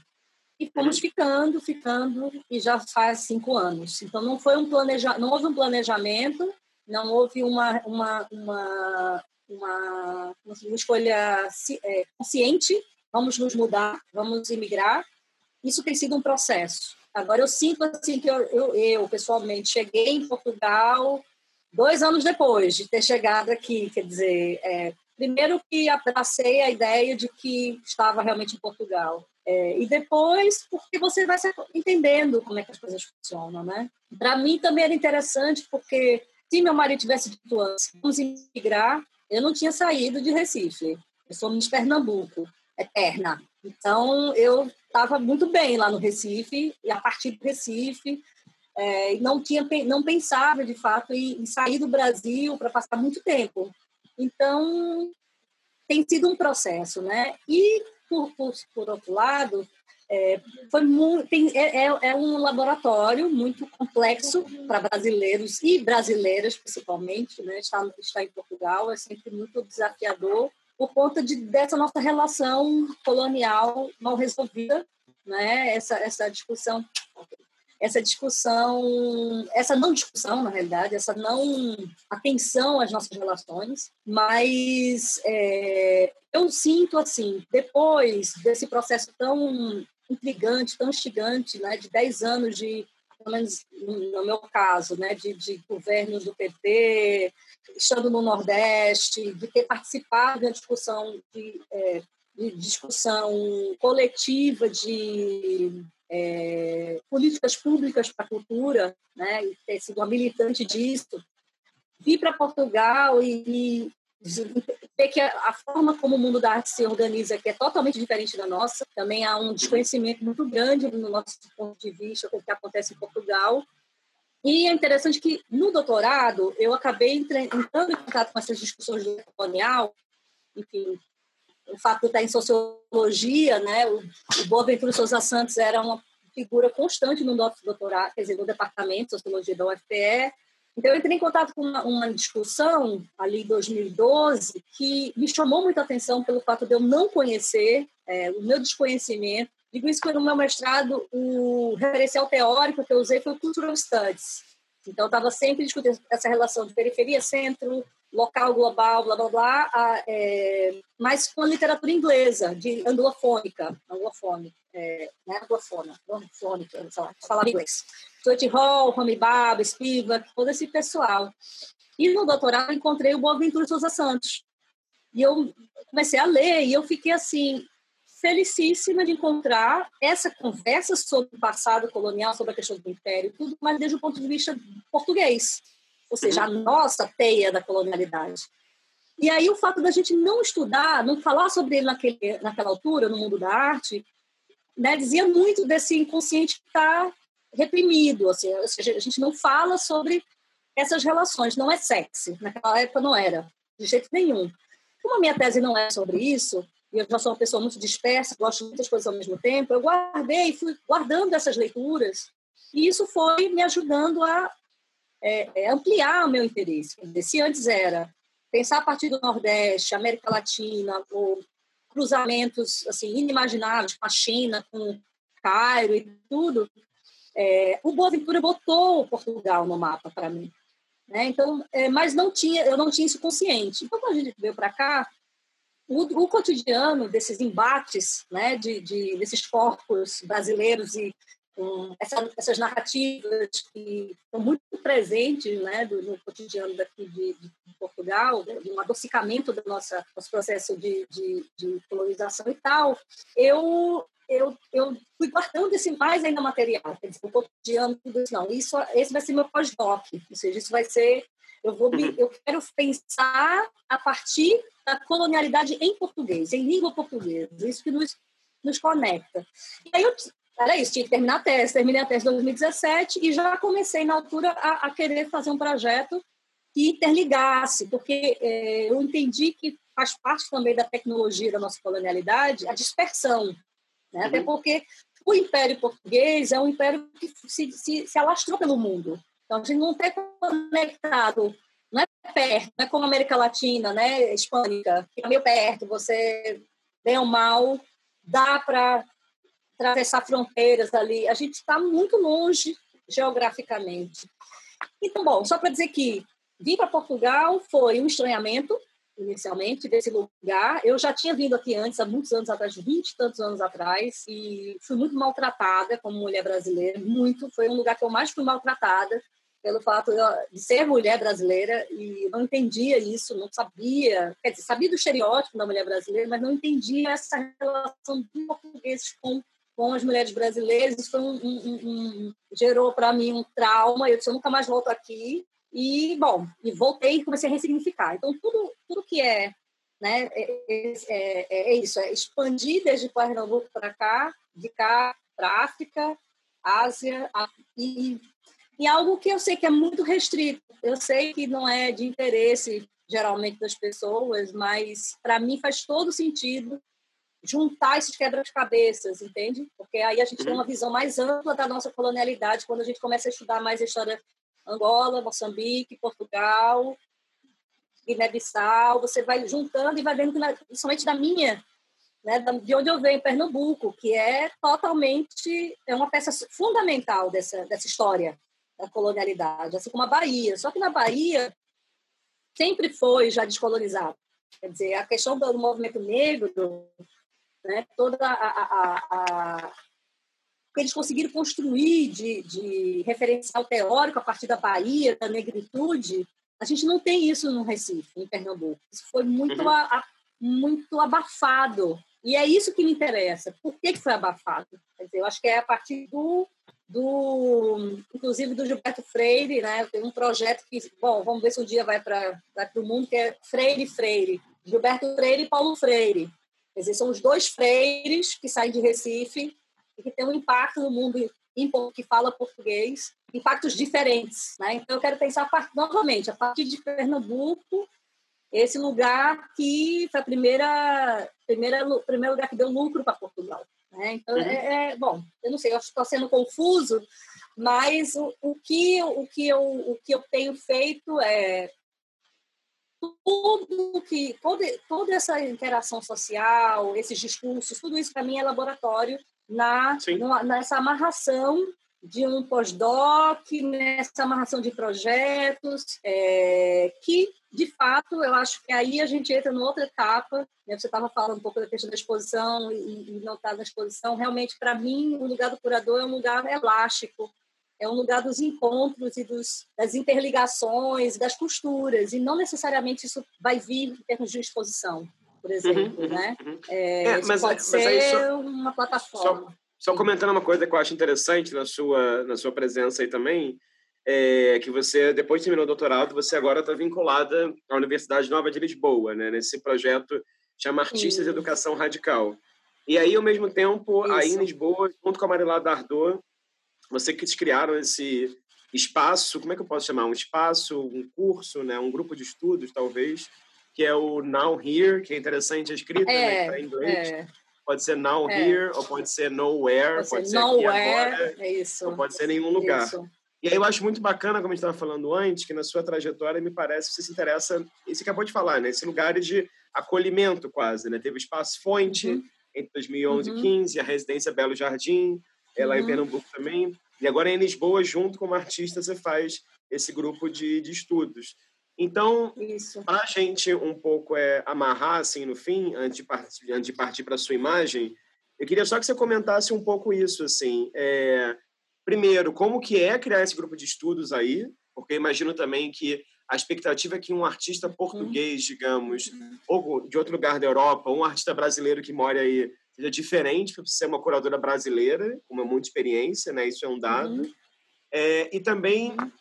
Como tem sido, claro, essa pesquisa na universidade, né, sobre artistas da América Latina e educação radical, e também como que é, o que, que você tem achado da cena portuguesa, né? Porque eu, enfim, por vários motivos, sabe bem, sou uhum. casado com um português, frequentei uhum. galerias, exposições, instituições uhum. em Lisboa, e eu sempre tive vários choques de diferença, né? De lugares de fala, de interesse, uhum de formalidade, digamos Sim. assim, da, que a arte em Portugal parece ter que no Brasil não tem. Então, como é que é para você isso? Assim, tipo, isso. Tipo, o, o, o Now Here, essa relação nova com a arte portuguesa, esse grupo de estudos na universidade? Então, eu sou membro integrado do Instituto de História da Arte, né, da, da Universidade Nova de Lisboa, a convite da Margarida Brito Alves e da Júlia Lamone. É, elas, é, principalmente a Júlia, pesquisa, investiga arte brasileira, mulheres artistas anos 60 e 70.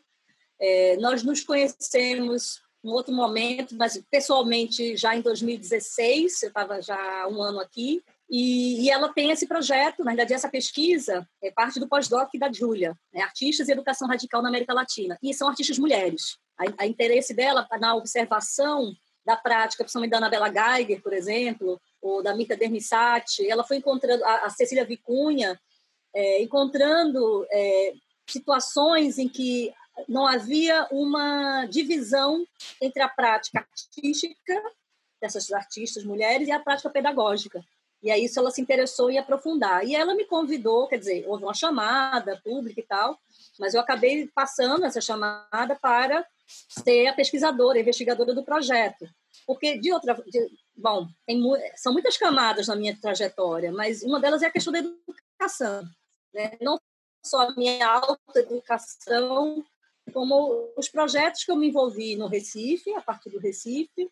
É, então, essa relação entre arte, arte educação, artistas, educadores, me interessou é, há muito tempo, historicamente, isso, pra, isso faz parte da minha trajetória.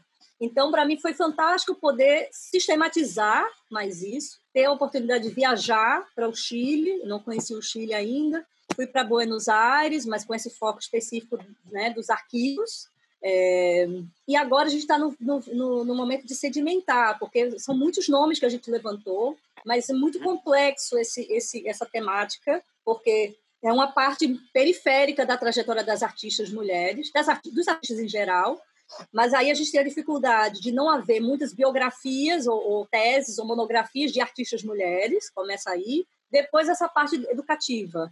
Né? Então, a gente tem é, realmente o projeto era um projeto bancado durante um ano, e agora a gente está, enfim, levando há outras fontes possíveis de recurso para continuar. Então, é esse primeiro momento, é o mapeamento desses nomes. Então, uhum. e novamente, eu trouxe essa experiência desde o Nordeste, quer dizer, a gente tem que expandir. Eu, eu me sinto muito à vontade nessa, nessas, nessas discussões assim que vão além dos cânones, né? Eu gosto disso. Muito, muito, muito à vontade. Uma grande experiência trabalhar com a Júlia e com a Margarida. Então, enfim, para mim é a minha primeira experiência é, de pesquisa na Europa. Né? Enfim, uhum. também um, espécie de choque cultural, de entender como a gente funciona no Brasil em termos de pesquisa, o que a gente entende, inclusive, né, no Brasil por pesquisa e aqui na Europa, mesmo sendo Portugal um país não único, não central. Mas é um grande aprendizado. E o Nauia é justamente isso, é, é de um sentimento que eu e a Marilá, inicialmente, né, nos, nós compartilhávamos de nos sentir não lugar, Quer dizer, nós saímos, eu cheguei aqui em 2015, a Mariana Dardot chegou em 2016, e nós nos sentíamos, apesar de fazermos parte, né, ela teve galeria de arte aqui, fazer exposição e tal, mas a gente não se sentia muito conectada mesmo. Assim, a nossa forma de relacionamento, acho, no Brasil, ela é mais, ela passa por, por camadas mais é, que começam do superficial, mas vai virando uma coisa de afeto. E a gente sentia falta de ter conexões aqui. E, por outro lado, também, tanto eu quanto ela, já vimos uma trajetória consolidada. Quer dizer, a gente sair do seu país e migrar e você começar do zero, o que pode não ser ruim. Ou seja, isso também dá essa possibilidade de você se reinventar. Então, nós, diante de muitos tempo, a gente passou muitos anos reclamando dessa situação, né? desse sentimento mesmo, de sentir meio apátrida, se, se sentir e ao mesmo tempo observando o que acontecia no Brasil, né? Enfim, essa coisa está longe no momento tão complicado da história brasileira. E um dia a gente decidiu tirar para fazer coisas, assim, que não precisasse a gente receber convite de alguém e eu já tinha já já vinha algum tempo fazendo acompanhamentos críticos, que me interessa muito, adoro conversar com os artistas, essa interação com os artistas e pensar coletivamente os processos, talvez até mais do que fazer a própria exposição, assim, eu acho que eu acho que é uma, é uma coisa muito legal. A exposição é a cereja do bolo, não é? Eu não, não vejo o contrário. Então eu a gente pensou em fazer juntas, assim, começou a pensar em fazer alguma coisa juntas, né? A gente teve uma experiência com um, um amigo que está, um, um, pernambucano que mora aqui, fez uma exposição na, no Casa Pobre Brasil, loja de design brasileiro, tudo, com um espaço expositivo, uma parede que eles fazem exposição, e a partir dessa, fizemos juntas, e aí deu muito certo, e a gente começou a pensar, e foi algo que eu trouxe para ela desde o início, que é assim, é, desde que eu saí da fundação, né, talvez a minha vida profissional se divida na primeira 10 anos institucional, 10 anos como curadora independente, eu quando saí da fundação e depois desse trauma institucional e de burocracia, eu pensei em, muito em desaprender de fato, porque no final das contas eu tinha virado uma executiva, tipo woman in black, né, uma CEO, e, e eu me sentia meio automa automatizada, Sabe, eu, eu virei uma máquina de exposição, uma máquina de fazer coisa. Eu queria algo mais orgânico. E aí foi um pouco isso. Assim, a gente começou, também o Espaço Ponto foi um pouco isso. Vamos pensar, vamos, vamos não chegar com o plano antes. Vamos construir no processo. E começamos com poucas pessoas, é, cinco pessoas, seis pessoas, e hoje já são 15. A gente abriu também um grupo no Porto, um pouco antes da pandemia, só que com um perfil um pouco diferente. E, obviamente, a grande maioria são artistas brasileiros. Esmagadora maioria, artistas mulheres. Dos uhum. dois, é, não, entre Porto e Lisboa, dos quatro homens que, que, que tem, são, três são gays. Então, é incrível porque, no final das contas, a gente lida com pessoas que têm uma abertura, de fato, de troca, um lugar de incerteza, de experimentação. Né? É, e aí você perguntou, é um espaço e tudo, não, é, não era um espaço, não era para ser um espaço inicialmente, mas agora a gente está migrando para um espaço, é, estamos agora em busca de um espaço físico para acolher, e aí sim, depois de tanto tempo, quase dois anos fazendo os acompanhamentos, a gente, e, no, no, e antes a gente se reunia no ateliê da Marilá, é, a gente começou a fazer, é, os participantes do, do grupo fazer intervenções na vitrine, que se chama Montra. O nome Finestra Sinistra, que era a janela uhum. esquerda do ateliê da Marilá. E, enfim, resumir muito, a Marilá está indo para o México e a gente está pensando em como, então, na Ria vai ser quase everywhere here, ou sei lá, ela vai fazer uma ponte no México, eu vou ficar aqui. E a gente já não tem mais o espaço físico do ateliê dela, a gente está no ateliê da Roberta Goldfarb, que é uma das participantes. Mas aí é isso, acho que a gente vai ter finalmente um espaço físico porque a gente sente ainda necessidade, porque aqui não é só o nosso grupo, né, Rafa? Você conhece bem o meio de arte português, ele é muito fechado, ele é muito fechado. Eu até hoje, quase cinco anos depois, não é fácil você entender os meandros de como você consegue acessar para fazer. E não, e não só no nosso grupo, mas artistas que a gente conhece aqui, é, portugueses também, latino-americanos, temos duas portuguesas no nosso grupo, tá? Essas duas são é, enfim, são de ouro, assim, né? Duas portuguesas no meio dos brasileiros todos. É, muita gente incrível, trabalhos maravilhosos e não tem onde expor. Não tem, não é muito claro, não é muito evidente os, os meandros institucionais.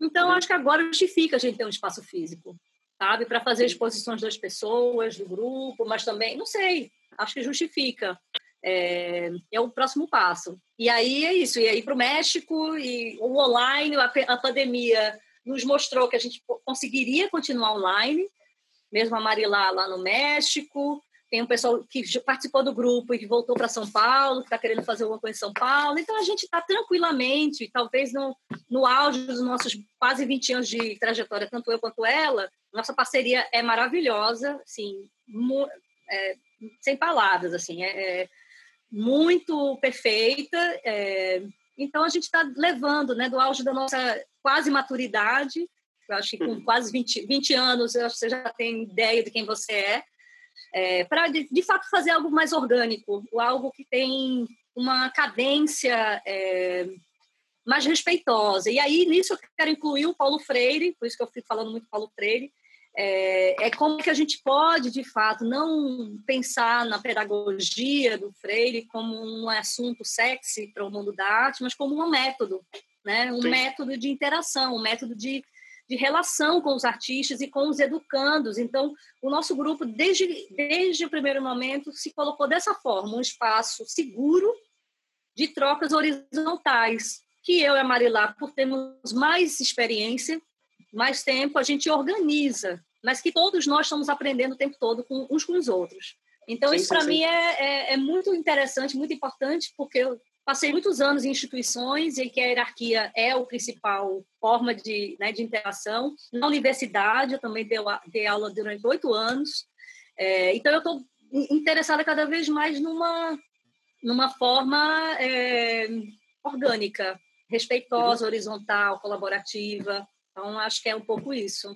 Não, é super interessante também, né? Como, claro, você parece enfim, ter, ter esse interesse, esse tesão, e acho que você trouxe para você, e a vida também te colocou nesse lugar, de ser uma espécie de, de pensar instituições de maneira ambulante, né, no bom sentido, né, assim, de pensar encontros, pensar uhum. a curadoria como mais do que esse lugar do cubo branco, da exploração do espaço e da produção, sei lá, de catálogos sobre, etc., mas pensar mesmo com esse lugar da fala, da escuta, da troca de ideia, é, acho que não à toa também, claro, a, a oratória é algo tão importante para você, né? Sem querer te Muito. porque quem sou eu? Totalmente! Mas é, não, mas é engraçado não, mas é isso. de ser, de ser âncora da, do, do programa lá da Globo, lá atrás. Globo Esporte. Tem, tem isso, né? As coisas da oratória parece que te move. Mas né? sabe e por aí... quê, Rafa? Sabe. Sim, sabe por quê? Só para interrompendo já você, porque o Nordeste é isso. Uhum. Isso Mariano Suassuna, por exemplo, sabe? Contar causo. Uhum. Eu sempre, uhum. nas minhas eu contava causos de arte. Então, assim, é, é, é meu, mas é de onde eu venho também, sabe? Cada vez uhum. mais abraçando essa oralidade que vem, essa forma de produção de conhecimento que vem do Nordeste, de onde falo, mas eu interrompi. Você ia falar. Não, não, não, é não era isso. Não, eu só ia falar que era interessante também, porque nisso de você mudar de, de país, você também mudou para um país que a língua é o português, né? É um desafio, tá aí, mas claro que a língua, e para alguém com moralidade é tão importante como você, né? A língua é uma coisa que deixa um certo. É, é um lugar que deixa você mais seguro, mas ao mesmo tempo você segue sendo uma outra por uma série de outras Isso. razões falou agora que você é uma mulher também, enfim. Sim. É, Sim. Deixa, vamos mostrar aqui, vamos ver se vai travar ou não, porque é o momento que eu sempre testo a conexão. a imagem que você trouxe para compartilhar. Pois. Apareceu aí? Ah, agora, sim, apareceu. Apareceu, ótimo. Então, eu queria só que você comentasse um pouco, assim, que imagem é essa, por que, que você escolheu ela para quem te conhece, acho que é um tanto quanto claro que você escolheu ela. Mas conta um pouquinho sobre essa imagem. Nossa, foi um desafio escolher uma imagem.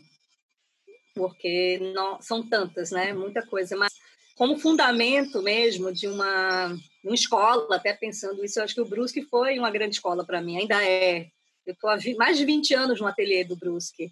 É, desde 99 que eu frequento e estudo e tal. E novamente, acho que o Brusque ele é sintetiza de onde eu venho, assim, e essa, essa e essa motivação é, com, né, de ficar a partir do Pernambuco para o mundo. É, e eu gosto muito dessa pergunta, né? Enfim, essa, o que é arte, para que serve?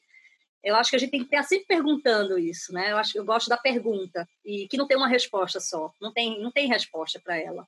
Ela a arte já foi muitas coisas e vai continuar sendo muitas coisas. E também se serve ou não, a gente também não sabe, não sei se tem que servir, mas é, para mim sintetiza uma, um questionamento que vem de um lugar como o Nordeste do Brasil, é, que fala para o mundo. Tem uma, uma piada né, pernambucana, que uma, uma, se eu não me engano, foi uma das primeiras rádios do Brasil, TVs do Brasil, é, lá de Pernambuco, e, e, e o slogan era Pernambuco falando para o mundo. Então, acho que sintetiza um pouco a nossa relação para do que é arte contemporânea de Pernambuco a partir de Pernambuco, né? Poderiam ter outros nomes e, inclusive, é, desde 2010 e 11 eu comecei a estudar mais o Daniel Santiago, que foi o, o, o parceiro de arte, né, do, do Brusque. É, mas o Brusque é a grande, é ainda a grande conexão e a, essa relação longo termo. Não, ótimo. É... E esse trabalho é de 74, não é? não, é 70 e... é mais para, eu acho que é 78. Oito, acho que é um tá. pouquinho mais para. Ah, ele já tinha aprontado muito antes. Já tinha feito muitas coisas. Ah, eu gosto não. disso, dessa. Não, e é muito bacana também porque o que é arte para que serve, mas poderia ser também, se quisesse, para quem serve, né? Enfim. Isso, isso. eu acho que Você podia toda... aumentar aí as perguntas, né? Mas é isso, vou é. questionar. É um questionar. Eu, é, e é bom também porque é um corpo no espaço público com esse painel, com isso escrito, né? É uma pessoa perguntando isso também, né? Uma pessoa assim. Sim. Não é um grupo de pessoas, né? É um cara sentado com isso, né? Assim. Sim, então, e ele anda pela rua, que no centro da cidade, como se fosse uma espécie de ambulante. Você não sabe direito o que que é esse corpo estranho na malha urbana, Sim. né? Na época da ditadura ainda. Então, acho que que para mim, pelo menos na minha trajetória, é essencial, assim, é, é fundamental. Ótimo. Cris, uma ultimíssima, uma para aqui foi uma ultimíssima pergunta que eu tenho feito para todo mundo, é, que eu falo brincando que é uma pergunta surpresa, mas tem nada de surpresa nisso. Uma vez que esteja no YouTube, todo mundo vai saber que vou perguntar isso sempre, que é que conselho ou mensagem, enfim, o que você diria para uma pessoa que deseja fazer curadoria ou que está começando a fazer curadoria? Que tipo de aconselhamento você poderia dar? Nossa, é... primeiro é uma pergunta que há muito tempo eu tenho me feito e que eu acho que diante da banalização do termo curadoria, de, né, do que, que acontece hoje com curadoria, é, o porquê de você querer trabalhar com curadoria, o que te move né, para trabalhar com curadoria? É, é o lado glamuroso, é o poder, é, é, a possibilidade. O que, que é exatamente? Né? Entender é, de onde você fala também e o que você quer falar e com quem. Mas eu acho fundamental o porquê que você quer trabalhar com isso, o que, que te move. Porque essa é a pergunta fundamental para você se situar num mar de possibilidades. Né? E você se, se também se situar criticamente, desde das, do, do seu lugar de fala, do seu lugar de origem, é, da sua condição social, étnica, gênero e tal, o que, que você tem a falar e acrescentar. E, e eu acho que seria mais ou menos isso, sabe? É, eu estou num processo assim muito, talvez um pouco radical de uma negação de uma, uma, certa maneira de fazer curadoria, mas que não é, acho que isso, não é produtivo. Isso é minha dentro da minha história, dentro da, da observação. Eu acho que uma pessoa jovem hoje, e principalmente nesse momento do mundo, né, de pandemia, de suspensão de tudo, é, de retrocessos, mas também de muitos avanços, principalmente da parte social, dos movimentos sociais. É, o que? Por que você quer fazer? O que, que te chama a atenção? O que, que te move? É, o que que, qual é o teu chamamento para isso? É o fundamental, porque é essa pergunta que você vai, talvez tenha uma resposta, mas é a partir disso que as, escolhas éticas, principalmente, vão ser feitas, né? Questões estéticas e éticas, mas muito éticas. Eu acho que agora finalmente a gente consegue inverter a ordem, né? Era muito estética, estética, e a ética ficava ali, mas agora não. Ética e estética. Quer dizer, o que, que te move? Por quê? O que, que você quer dizer? Com quem você quer falar? Eu não sei se faz sentido dentro da sua pergunta, mas é só me veio não, isso. Eu não, não sabia. Para mim é surpresa, total. eu não sabia dessa pergunta. Nem não, faz feito... total. Faz total sentido. Acho que é ótimo, assim. Acho que é uma coisa que todo mundo. Que também é como um texto seu fala, né? Não se nasce curador, torna-se curador, né? Tem texto seu que fala isso, isso 2010. E no final do texto eu anotei aqui, você fala do tempo de plantar, tempo de colher, tempo, tempo, tempo. Você termina o texto assim. E acho que faz todo sentido essa reflexão, porque a gente, de repente, é. se pega, eu pelo menos falando por mim, né? Eu posso falar por mim, se pega fazendo curadoria e, de uhum. repente, como uma amiga minha que é artista, a Maiana Redim, diz, de repente tudo fica muito sério, e você fica muito uhum. compromissado, e o que era uma Sim. coisa com amigos, Sim. por exemplo, um grupo pequeno de pessoas, vai tomando uma outra proporção. Então, acho que essa sua reflexão é ótima. E você tocou Sim. num tema que eu acho que é um dos mais complexos, no caso da curadoria, que é um lugar de poder, que é assim, você se torna curadora ou curadora porque você quer ter um poder, uma visibilidade que o poder dá, Isso. ou porque você tem efetivamente um compromisso existencial intelectual com a arte, Isso. com o público não especializado, uhum. etc e tal. Né? E isso é uma resposta, enfim, Exato. como vários comentários você fez aí, que é muito existencial e muito terapêutico também, é muito de cada um, né? Mas é importante fazer essas perguntas, Sim. né? Deixá-las no ar. Bom, queria agradecer um monte pelo seu tempo, interesse, parabenizar por tudo, dizer que eu fico muito também curioso assim ver o que, que você vai fazer aqui para frente em Portugal. Uhum. É muito bom perceber também que cada vez mais artistas de Portugal, não necessariamente brasileiros, conhecem seu trabalho aí também. Eu vi até no seu currículo agora que você foi banca de um de um edital em 2019 aí. Então, acho que isso é um sinal também, isso. sendo eu também, sei lá, casado com um não brasileiro que vive no Brasil, eu sei muito bem como é que é esse processo uhum. também de você adentrar uma outra cultura, criar raízes, etc.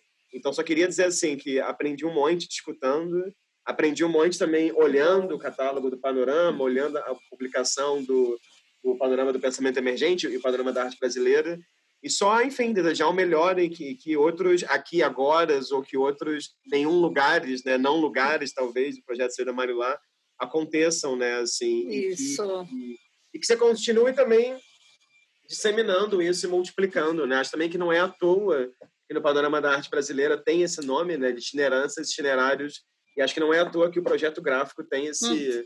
esse X, uhum. né, que multiplica, que soma, então, enfim. Tudo isso, o X da questão.